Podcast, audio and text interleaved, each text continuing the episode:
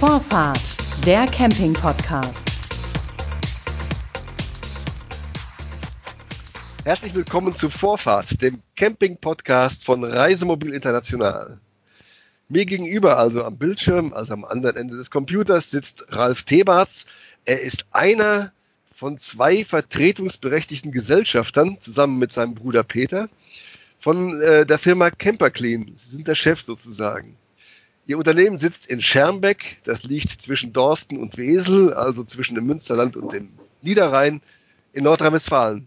Herzlich willkommen, schön, dass Sie da sind. Ja, herzlich willkommen. Freut mich, äh, dass das heute so gut geklappt hat. Herr Debats, Camper Clean gibt es dieses Jahr zehn Jahre lang. Und die Initialzündung, die Firma zu gründen, die war 2010 und das äh, beruht auf einer Erfahrung im Campingurlaub äh, als sie mit den händisch zu benutzenden Entsorgungseinrichtungen nicht ganz zufrieden waren. Was hat ihnen denn da gestunken im wahrsten Sinne des Wortes? ja, wie Sie schon sagen, im wahrsten Sinne des Wortes. Äh, ich bin ja sozusagen als Frischling in den Markt gekommen, also auf dem Campingplatz besser gesagt. Äh, eher so ein bisschen entführt worden. Und ähm, nach drei Tagen durfte ich dann halt mit der ominösen Box, wie das so jeder kennt, ähm, in den äh, Ausgussbereich gehen. Das war jetzt ein, ähm, kein Raum, es war so leicht verwinkelt, sage ich mal, eine Ecke, die heimlich zugemauert worden ist. Und es war tatsächlich das klassische Loch im Boden, so wie ich immer das schön sage. Ähm, und äh, da hat mir so ziemlich eigentlich alles dran gestunken. Äh, Sie haben dann also den Plan gemeinsam mit Ihrem Bruder Peter entwickelt, eine vollautomatische Entleer- und Reinigungsstation für äh, die Kassetten aus der, aus der Campingtoilette zu konstruieren. Das Konzept ist 2010 zu Patent angemeldet. Wie sah denn dieses Konzept überhaupt aus? Also man muss dazu sagen, bei uns waren ganz viele Sachen, ähm, die ja erstmal ausprobiert werden mussten. Das heißt, unglaublich viel äh, ging erstmal mit der Kopfarbeit los. Ähm, wir haben viele Versuche gestartet, wirklich am Anfang ähm, selber gebastelt, wie man sich das so vorstellt, wirklich im Keller gebastelt und immer wieder neue Ideen reingespielt. Das hat tatsächlich mehrere Jahre gedauert, weil es natürlich zu unserem normalen Beruf, den wir damals ja noch als Angestellte hatten, äh, parallel laufen musste. Was sind Sie und, vom Beruf, beide von Haus aus? Ähm, also ich bin äh, ursprünglich gelehrter Energieelektroniker und ähm, mein äh, Bruder ist äh, Diplomingenieur für Verfahrenstechnik. Wir haben allerdings, muss ich dazu sagen, Sie haben noch einen Teilhaber unterschlagen von uns, das ist der Marc Butterweg, das ist der dritte im Bunde. Oh, sorry, das wusste ich nicht. Das ist kein Problem. Der ist ähm, gelernter Tiefbaumeister, aber auch ähm, äh, Kfz-Mechaniker ursprünglich mal gewesen. Also wir haben alle vorher andere Dinge gemacht. Und ähm, ich war zuletzt ähm, als Vertriebsleiter tätig für ein Vertriebsteam äh, in, für eine Schweizer Firma. Und ähm, daher kam dann die Idee, auch mal was Eigenes zu machen. Äh, wenn sich denn eine Chance ergibt. Ich habe diese Chance gesehen, danach haben wir uns zusammengesetzt, am Anfang mit meinem Bruder, später kam der Butterweg dann noch dazu und haben dann verschiedene Möglichkeiten durchexerziert. Also was kann man machen, wie kann man es entleeren?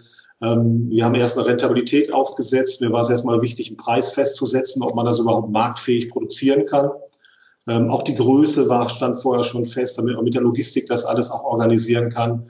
Und dann äh, ging es tatsächlich los. Wollen wir das Ganze auskippen?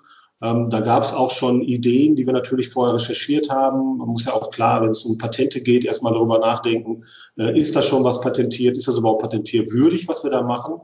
Und ähm, haben dann das Konzept so weit entwickelt, wo wir heute stehen. Also wir haben viele Dinge und Möglichkeiten verworfen und haben uns dann dazu entschieden, das so zu machen, wie es heute funktioniert. Äh, indem wir, so und, ja. und, erklären mal kurz, wie das heute so dasteht. Also genau. äh, ich nehme an, nicht jeder unserer Zuhörer kennt Camper Clean und auch die dazugehörigen Geräte. Vielleicht erklären Sie mal so ganz kurz, wie, wie das Ganze schematisch funktioniert. Ja, also im Endeffekt ist das so, dass wenn man jetzt ähm, äh, das Gerät startet, äh, sich eine Tür öffnet und man die Box im Grunde genommen, so wie man das von seinem Freizeitfahrzeug ja auch, Boxen haben zehn und äh, es wird der innere Mechanismus, das ist eine, eine Klappe, die innen drin sitzt, die wird geöffnet die äußere Klappe und auch der Drehverschluss bleibt komplett geschlossen. Damit besteht auch keine Gefahr, dass man dann auch mal irgendwie kleckern oder klatzern könnte, irgendwas, dass was rausgehen könnte aus, den, äh, aus, dem, äh, aus der Box. Und wenn man sie dann eingeschoben hat und Start drückt, machen wir Folgendes. Wir fahren eigentlich durch die Hauptöffnung, sprich da, wo das Ungemach reinfällt, sage ich immer, fahren wir mit einem kombinierten Saug- und Spülrohr in die Box gepulst. Wir saugen das alles ab, spülen das dann mehrmals durch und dadurch, dass wir halt absaugen, können wir halt auch den Verschmutzungsgrad feststellen. Das heißt, muss man sich so vorstellen, Am Anfang wird erstmal alles sozusagen rausgesaugt und wenn das draußen ist, wird das ähnlich wie bei der Spülmaschine mehrmals durchgespült, klargespült, äh, bis die Box sauber ist. Und äh, wenn man jetzt da mal besonders viel Toilettenpapier drin hat, dann fährt das äh, auch ein anderes Reinigungsprogramm, wie man das eigentlich auch von der Spülmaschine kennt, wenn man das auf Automatik stellt. Ähm, das Gerät selber schützt sich aber auch. Das heißt, wenn da jemand meint, der muss da eine Damenbinde oder eine Pampers reinschmeißen in die Box, das wird ja gar nicht funktionieren. Ähm, gibst die Box dann sozusagen mit Damenbinde auch wieder raus für den Gast. Denn das sind natürlich Sachen, die nicht in so eine Box reingehören. Also auch beim händischen Entleeren würden sie das nicht rauskriegen, weil das durch diesen kleinen Schnorchel, den man da dran hat, gar nicht rausgehen würde. Und ähm, wir kriegen das alles soweit raus. Und zum Schluss, das ist halt auch nochmal wichtig, ähm, spritzen wir über das gleiche System, wo wir absaugen und Wasser einspritzen, kommt zum Schluss halt umweltfreundlicher Sanitärzusatz rein. Das ist also mikrobiologisch. Dadurch reinigt das System sich einmal selbst immer wieder. Und unser Gedankengang war halt auch dahingehend, dass wir das Ganze umweltfreundlich anbieten möchten. Sie haben das jetzt geschildert, wie das Ganze funktioniert. Wie lange dauert das? Äh, der Reinigungsvorgang in der Regel dauert zweieinhalb Minuten. Es sei denn, es ist eine deutlich stärkere Verschmutzung drin, dann kann das auch schon mal drei Minuten dauern. Und was kostet die Anwendung für den äh, Camper dann? Das legen die Platzbetreiber selber fest. Also wir haben von 0 bis 3 Euro alles dabei, wobei man sagen muss, das Gros liegt irgendwo zwischen 1 und 2 Euro. Mhm, okay. Ähm, Sie haben es gerade schon gesprochen, dass Sie ein äh, der mikrobiologisch arbeitet. Was ist der Vorteil äh, des umweltfreundlichen gegenüber anderen, ja. gegenüber anderen Sanitärzusätzen, die es ja auch gibt? Ja, klar. Ich muss da so ein bisschen ausholen. Wir sind natürlich nicht der einzige Anbieter von mikrobiologischen Sanitärzusätzen. Nein, das, das natürlich nicht. Ja, das stimmt. Ja. Logisch. Ne? Und ähm, als wir damals aber angefangen haben, äh, haben wir uns auf die Suche begeben nach einem Lieferanten und haben tatsächlich keinen gefunden, der uns das, wir brauchen das ja auch in flüssiger Form, so anbieten konnte. Und haben uns dann tatsächlich einen Produzenten gesucht, der das für uns herstellt, so wie wir das brauchen weil es geht auch um Viskosität, das muss ja transportiert werden in den Geräten. Das sind ein paar Challenges, die man noch so zusätzlich zu lösen hat, außer dem Mittel selber. Und ähm, der große Vorteil ist natürlich äh, zum Thema Umweltfreundlichkeit heißt ja auch kläranlagenfreundlich. Denn ähm, wir haben immer wieder die Diskussion, die kriege ich natürlich auch mit, auch im Ausland, da ist das noch ein bisschen strenger als bei uns, was man manchmal gar nicht meinen mag. Ähm, äh, grundsätzlich ist, sind ja chemische Zusätze nicht schlimm. Das Problem ist ja immer, wenn so viele Menschen gleichzeitig entsorgen. Wenn ich also einen Campingplatz habe mit tausend Stellplätze und alle entsorgen fröhlich ihre äh, Chemie, dann kann es natürlich Probleme beim Klärwerk geben. Und ähm, das war die Intention, daran zu gehen. Es gibt aber auch andere schöne Nebeneffekte, ähm, zum Beispiel, dass es, äh, diese Boxen auch kein Urinstein oder Verschmutzung mehr anhaften, weil die Mikroorganismen sich einfach äh, davon ernähren sozusagen. Und äh, wir haben hier also alte Boxen auch im Test gehabt, die vorher benutzt worden sind ähm, und Ab Ablagerungen hatten. Und diese Ablagerungen lösen sich mit der Zeit auch wieder auf durch die Mikroorganismen. Das heißt, diese Mikroorganismen, um es nochmal zusammenzufassen, sind derart umweltfreundlich, dass sie Kläranlagen nicht belasten, auch nicht im höheren Grade, das heißt in höherer Konzentration, wenn also auf einem Campingplatz, wo ja ihre Geräte in der Regel stehen oder Stellplätzen, äh, wenn, wenn die viel benutzt werden, ist das der Kläranlage egal, stimmt das so? Das ist richtig, genau. Mhm, okay. Ähm, dieses Mittel hatten Sie selbst also in Auftrag gegeben, das heißt, Sie hatten die Ideen dazu, ein anderes Unternehmen hat das gemacht, das war 2012. Und sie haben dann ähm, 2013, habe ich gelesen, die erste vollautomatische Entsorgungsstation für die Chemietoilette fertiggestellt. Das andere war also schon noch so ein, so ein Mittelding, was Sie da hatten, oder wie hat das funktioniert? Nee, nee, ja, das ist, äh, wir haben ja angefangen, aber die ersten, äh, sozusagen, der erste Test, Live-Test auf den Plätzen ist 2013. Was passiert nach fünf, was passiert nach Zeinigung, äh, welche Teile sind da anfällig, müssen vielleicht ausgewechselt werden, wo wir eine andere Qualität brauchen. Das sind so diese ganzen Vorprüfverfahren, die man einfach erstmal hat. Dazu kommt natürlich noch, äh, damit man überhaupt das in den Markt bringen darf, muss man natürlich auch ähm, eine technische Anleitung dafür haben. Das muss von einem technischen Redakteur gemacht werden. Also das darf man nicht selber machen sozusagen. Man gibt zwar alles rein, was dazugehört, muss aber von einem technischen Redakteur äh, umgesetzt werden, damit natürlich alle äh, Gesetzmäßigkeiten und Regelungen eingehalten werden ne, für dieses im Markt bringen. Denn ich sage mal, selbst bei den beiden Prototypen sozusagen, die wir auf den Plätzen dann platziert haben, ging es erstmal darum, äh, dass die natürlich auch sicher sein müssen, so als wenn wir schon auch 100 Steuergeräte aufgestellt hätten. Ne? Und ähm, diese zwei Geräte hatten dann natürlich den Sinn, man kann ganz viel toll im Labor, sage ich immer, testen und äh, überlegen, wie das alles funktioniert. Die Wahrheit äh, liegt dann aber nachher auf dem Campingplatz. Und äh, das war auch dann notwendig, weil wir dann gesehen haben, äh, was eigentlich so in der Praxis äh, der, der Gast auch so anstellen kann. Es gibt ja ganz interessante Dinge, die da so passieren. Erzählen Sie mal. Und, äh, wir haben tatsächlich auch mit dem Gartenstuhl am Wochenende ähm, heimlich beobachtet, wie die Geräte benutzt wurden, weil wir natürlich die Anleitung verbessern wollten. Wir wollten wissen, ist das alles selbsterklärend oder müssen wir noch was anderes machen? Und ähm, ja, das fing, fing bei den kleinen Sachen an mit ähm, Stöcker ähm, einklemmen, bevor die, die Öffnung wird ja hochgefahren. Nach der Reinigung nimmt man die Box heraus, dann fährt das wieder runter. Und dann gab es ganz Neugierige, die wollten da Stöcker einklemmen, um zu gucken, wie das funktioniert oder vielleicht eine zweite Reinigung kostenlos bekommen. Ähm, das heißt also, wir brauchen einen Einklemmschutz für die Hände natürlich nochmal extra an den Bereichen. Ähm, die Sensorik, das war auch so ein Thema am Anfang, ähm, dass es dann doch mal die ein oder anderen gibt, die da halt eine Pampers reinschmeißen. Äh, das heißt, wir mussten dann natürlich die Sensorik anpassen, dass wir solche Dinge erkennen können und dementsprechend das Gerät ja auch nochmal schützen. Und ähm, ja, ansonsten natürlich äh, bei der Benutzung hatten wir, also wir hatten viel Spaß, muss ich sagen, weil ähm, die, die äh, emotionale, äh, ich sag mal, wie emotional das Thema sein kann, hat man dann tatsächlich auf dem Campingplatz gemerkt. Also da waren wirklich Leute, die sind da rumgesprungen und haben gesagt, super, wie geil ist das denn, haben wir noch gar nicht gesehen, ist ja toll, dass sie es endlich haben. Und normalerweise sind alle immer so heimlich äh, ja, zur Entsorgung gegangen, sage ich mal, so äh, morgens oder spät abends, dass das nicht jeder so mitkriegt. Und äh, da war dann auf einmal äh, wie so ein Kaffeekränzchen beim Schitte entsorgen, sage ich immer, weil das, dieser Ekelfaktor war auf einmal weg. Ne? Das war auf einmal ein Riesendiskussionspunkt auf dem Campingplatz. Ne? Und das war natürlich toll für uns zu sehen. Und ähm, naja, wie gesagt, es gibt dann noch ein paar andere Dinge, die dann noch so passiert sind, wo ich immer aufpassen muss, ob man das alles erzählen kann. Da ähm, bist du ja unter uns, erzählen Sie mal ruhig. Das ist ja, ja, das ist ja ein Podcast, hört ja keiner zu, ich weiß. Genau. Mhm. Ähm, wir hatten einen, einen Fall, da war das zum Beispiel so, da ist ein, äh, ja, also ein Reisemobil vorgefahren vor der Station, äh, fast mit einer Vollbremsung. Dahinter war dann sein Kollege. Die wollten weiterfahren. Er ist dann aus dem Fahrzeug rausgesprungen hat bei dem anderen äh, schon gesagt, los, schließ jetzt mal schnell deine Tür auf. Das hat dann die Kassette bei ihm, also von seinem Nachbarn aus dem Fahrzeug, die Kassette rausgezerrt, die volle, ist zu der Station hingegangen, hat das Geld reingeworfen, hat das gestartet, um ihm zu zeigen, dass es jetzt so eine tolle Station gibt. Und hat gesagt, guck dir das Teil an hier und hat ihm alles erklärt, wie die Station funktioniert. Sie funktionierte zwar so nicht, ich war sehr, auch sehr interessiert, was er ihm da alles erklärt hat, ähm, aber war total begeistert ne, von der Reinigung. Und da sind die beiden wieder in ihr Auto reingesprungen und weitergefahren. Ne? Und also wir standen wirklich daneben und haben gesagt, aha, interessant, ähm, was er da so alles erklärt hat. Ne? Und äh, ich hatte ein Pärchen auf der Messe, das war auch toll. Ähm, die Frau kam zu mir an und äh, hat sich dann ganz, also ernsthaft bei mir bedankt. Ich war erst ein bisschen erstaunt. Die hat gesagt, ich muss mich bei Ihnen jetzt nochmal da bedanken ähm, ich finde es so toll, dass Sie das erfunden haben. Und ich so, ja, was ist denn passiert? Und dann sagte sie, sie war mit ihrem Mann unterwegs und waren in Hamburg auf dem Festival und dann hatte ihr Mann Montezumas Rache.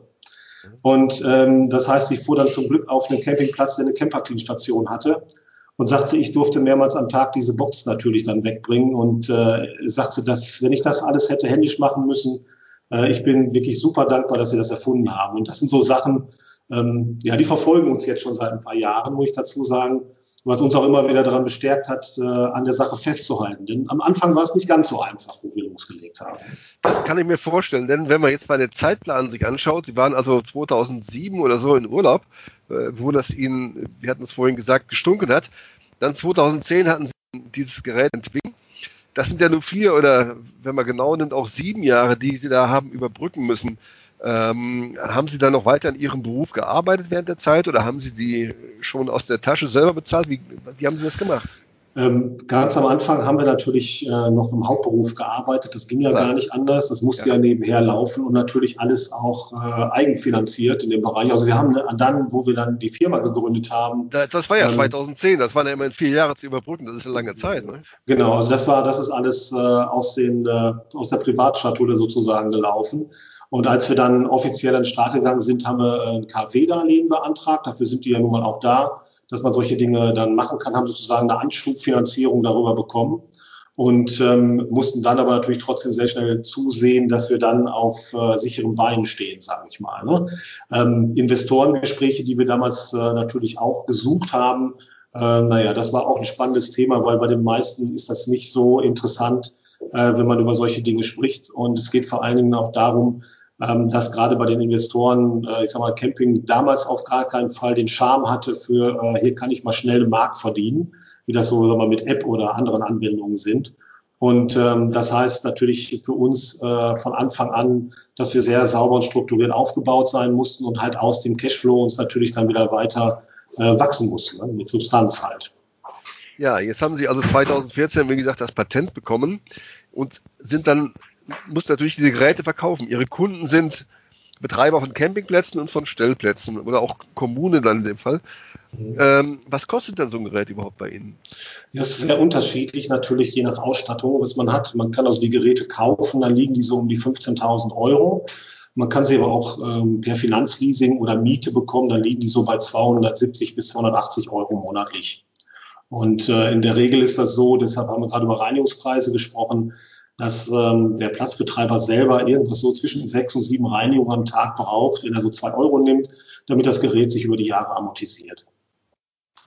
Und wie ist das? Müssen Sie das noch warten oder äh, sind die wartungsfrei, die Geräte? Also ähm, wartungsfrei ist für mich mal ein Märchen. Das hört sich mal so toll an, wenn man das so schön äh, argumentiert. Äh, natürlich müssen auch diese Geräte gewartet werden.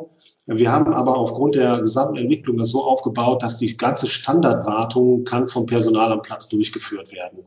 Also wir bieten das auch selber an. Ähm, wir haben jetzt im dritten Jahr sind wir jetzt damit, dass wir am, Jahresanfang Inspektionen anbieten zu einem Pauschalpreis. Ähm, wir bieten das mittlerweile seit drei Jahren an, dass wir halt ähm, dort Wartungen machen zum Pauschalpreis, ähnlich wie eine Inspektion beim Auto muss man sich das vorstellen. Und ähm, das Thema oder sagen wir das Kostentreibende sind ja nicht äh, die Stunde oder die anderthalb Stunden, die der Techniker vor Ort ist, sondern es sind ja meist die Fahrtkosten. Und äh, mittlerweile ist es aber so, da wir so gut ähm, jetzt auch äh, überall Stationen aufgestellt haben, können wir natürlich die Fahrtkosten wunderbar umlegen und so ist es für jeden auch deutlich günstiger. Und ähm, wir liegen dabei pauschal unter 300 Euro in dem Bereich. Wie gehen Sie vor, dass Sie dieses Netz an äh, vollautomatischen Reinigungsautomaten ähm, weiter ausbauen? Ja gut, wir haben natürlich sehr starke Partner im Ausland. Ne? Das sieht man halt auch so, je nachdem, wo es sich gerade wie entwickelt.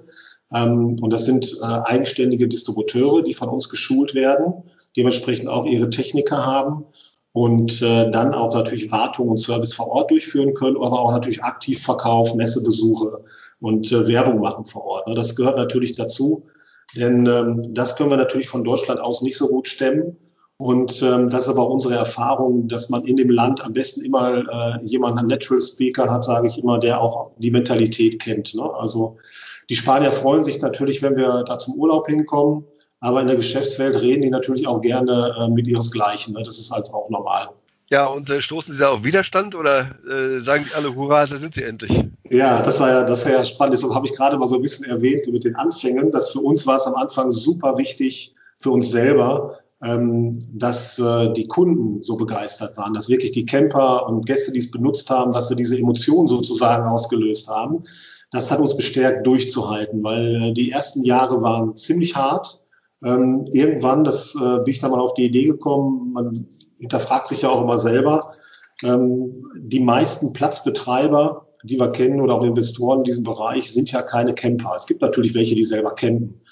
Und ähm, mir ist mir dann mal aufgefallen, ich habe ein Problem gelöst, äh, für das derjenige, dem ich das vorstelle, ähm, ich sag mal, der kennt das Problem gar nicht. Ja? Ich habe eine Lösung für ein Problem, was er nicht kennt. Weil äh, wenn ich selber nie so eine Box entsorgt habe oder lernen musste, weiß ich auch nicht, ob das eklig oder schön ist. Ja?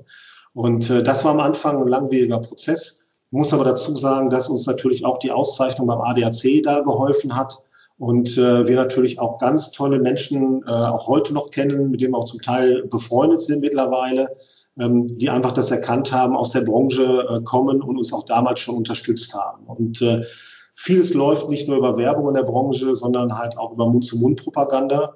Und ähm, die Eigendynamik kommt jetzt erst seit ungefähr drei Jahren, merken wir, das ist natürlich sehr stark mittlerweile. Ähm, das ist natürlich, dass man sieht, so der eine Platz hat das, das läuft wunderbar. Ähm, heute stellt sich auch nicht mehr die Frage, ob die Station äh, sicher ist oder wie robust sie ist. Also wir haben Prototypen, die laufen jetzt seit neun Jahren mittlerweile. Ähm, das heißt also, die Frage wird auch nicht mehr gestellt.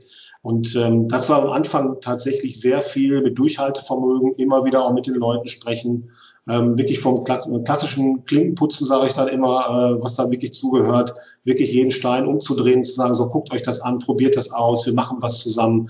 Und als dann die ersten positiven Effekte da waren, natürlich dann auch Interviews zu arbeiten, schon arbeiten. wer bei Ihnen auf die Homepage äh, geht, der hat gar nicht den Eindruck, dass er auf einer, bei einer Firma gelandet ist, die jetzt äh, Automaten herstellt, die Kassettentoiletten reinigen, sondern eher, dass Sie ein Dienstleister sind. Sie bieten Ihren Service an, ohne jetzt genau das zu spezifizieren, für Camper, für Platzbetreiber und für Architekten und Planer. Was steckt denn da jetzt dahinter? Das ist natürlich gewachsen. Ähm, als wir angefangen haben, war schon klar, dass wir jetzt auf einem Bein, sage ich mal, steht sich nicht so gut. Das ist auch klar, dass man mehr Standbeine braucht. Und ähm, das ist einfach mit der Zeit, haben wir das immer weiter ausgebaut. Das heißt, ähm, wir sind oft gefragt worden, könnt ihr nicht das bitte auch noch machen? Wir sind zufrieden mit der Station. Habt ihr nicht eine Möglichkeit, ähm, vielleicht noch was mit Schranken zu machen? Ähm, oder eben den Fall mit Stromsäulen, Stromkästen und so weiter. Und ähm, wir haben uns dann Schritt für Schritt tatsächlich auf das Ziel gesetzt und heute auch mittlerweile umgesetzt, äh, dass wir ähm, alles aus einer Hand anbieten. Das ist auch unser Motto, was dass man einfach kommt. Ähm, alles heißt, alles, was ich an Technik, an Hardware, sage ich mal, für einen Campingplatz brauche. Ähm, das heißt, wir können heute äh, wirklich von der indirekten Beleuchtung, Platzbeleuchtung über Duschsteuerung, ähm, Online-Anbindung dieser Geräte, äh, für über die Fähr- und Entsorgung natürlich, für Grauwasser, Fäkalien, ähm, wo ich nicht, dass ich nichts vergessen habe, was wir mittlerweile machen. Kfz-Kennzeichenerkennung äh, für den äh, Check-in bei den Schrankenanlagen, die wir auch mit anbieten, haben wir heute alles so ziemlich im Programm, was man da braucht. Ja, aber wenn Sie sagen, ähm, dass Sie auch Architekten und Planer äh, mit mhm. Service äh, beliefern, dann muss das doch über die Hardware hinausgehen, denn Sie müssen doch praktisch Ihr Know-how verkaufen, oder? Das ist richtig. Wir haben ähm, natürlich dann über die Jahre uns sehr viel Know-how erarbeitet und wir haben auch eine Arbeitsgruppe gegründet. Da ist auch ein Architekt mit angeschlossen. Also wir haben früher immer die Challenge gehabt, äh, dass wenn jetzt jemand Campingplatz neu planen und wissen, das war auch alles soweit in Ordnung. Aber ich sage jetzt mal so ein Klassiker. Ähm, ein Stellplatz ist ja wie ein Parkplatz, wird das ja so ein bisschen gesehen. Und äh, ich finde zum Beispiel nichts Schlimmeres, wenn Sie äh, nachts draußen sitzen, möchten den Sternenhimmel gucken und da hat jemand eine Straßenlaterne eingeplant als Beleuchtung. Dann gucken Sie nur noch ins grelle Flutlicht, aber nicht mehr in den Sternenhimmel. Das sind so die, die Kleinigkeiten, die ein Architekt vielleicht nicht weiß, weil er selber nicht äh, Camper ist. Ähm, ich bin selber einmal im Jahr noch äh, zwei Wochen im Urlaub mit dem Camper und ähm, sammle auch da immer mehr Erfahrung, weil ich einfach auch das Praxiswissen noch haben möchte. Und ähm, wir sind dann eingestiegen und haben gesagt, wir suchen uns jetzt einen Architekten, der Lust und Spaß hat, Stellplätze zu planen, auch Campingplätze und arbeiten mit denen eng zusammen. Das machen wir jetzt mittlerweile auch schon im vierten Jahr. Und äh, das auch ganz viel Know-how, was wir haben und können jetzt so halt Architekten und Planern zuarbeiten. Auf der anderen Seite haben wir ja den Herrn Butterweg bei uns, unseren Tiefbaumeister, ähm, mit im Boot und haben gesagt, gut, wir haben individuelle Stärken, die wir aus unseren alten Jobs haben. Ähm, ich war früher äh, Franchise Partner Consultant, da ging es um Rentabilität für äh, Geschäfte. Und äh, das heißt, das sind natürlich Sachen, die wir heute wunderbar einsetzen können. Wir kombinieren das miteinander. Wie sieht denn dann Ihrer Meinung nach der Campingplatz und auch der Stellplatz der Zukunft aus? Mit Ihrem Know-how? Das ist eine Frage, die ich Ihnen jetzt, glaube ich, nicht in, in zehn Minuten beantworten kann. Also Schlagworte können Sie schon mal sagen. Äh, ja, die hört man dann immer gerne. Also was für mich ähm, Schlagwort ist, ist einfach, das Ganze muss naturnah sein und jegliche Technik, die wir einsetzen heute, muss dem Gast die Arbeit erleichtern und nicht verkomplizieren. Also manchmal geht man, schickt man da über das Ziel hinaus. Die Leute haben Vorstellungen von äh, vollautomatisierten, autarken Plätzen, wo kein Personal mehr benötigt wird.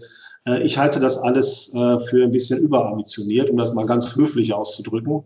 Ähm, ganz einfach, da steht immer noch der Mensch im Vordergrund. Camping ist eine ganz tolle Freizeitform, ähm, wo man aber auch davon lebt, von dem Kontakt zu den Menschen. Und das heißt für mich auch, es ist immer Personal notwendig. Das Ziel, was wir heute bei der Technik haben, wenn wir jetzt mal über die Zukunft dann reden, ist, geht es eigentlich darum, wie können wir den Arbeitsalltag erleichtern, wie können wir Abrechnungssysteme vereinfachen, dass einfach das Personal mehr Zeit für den Gast hat. Also ich sag mal, ein, ein Check-in-Vorgang auf dem Campingplatz, ähm, wenn äh, da zehn Leute schon hinter mir warten, dass sie einchecken können in der Hauptsaison, ist jetzt nicht gerade etwas, wo ich sage, äh, das ist jetzt unheimlich toll, dass da habe ich so einen Spaß am Camping, dass ich so lange hier einchecken darf.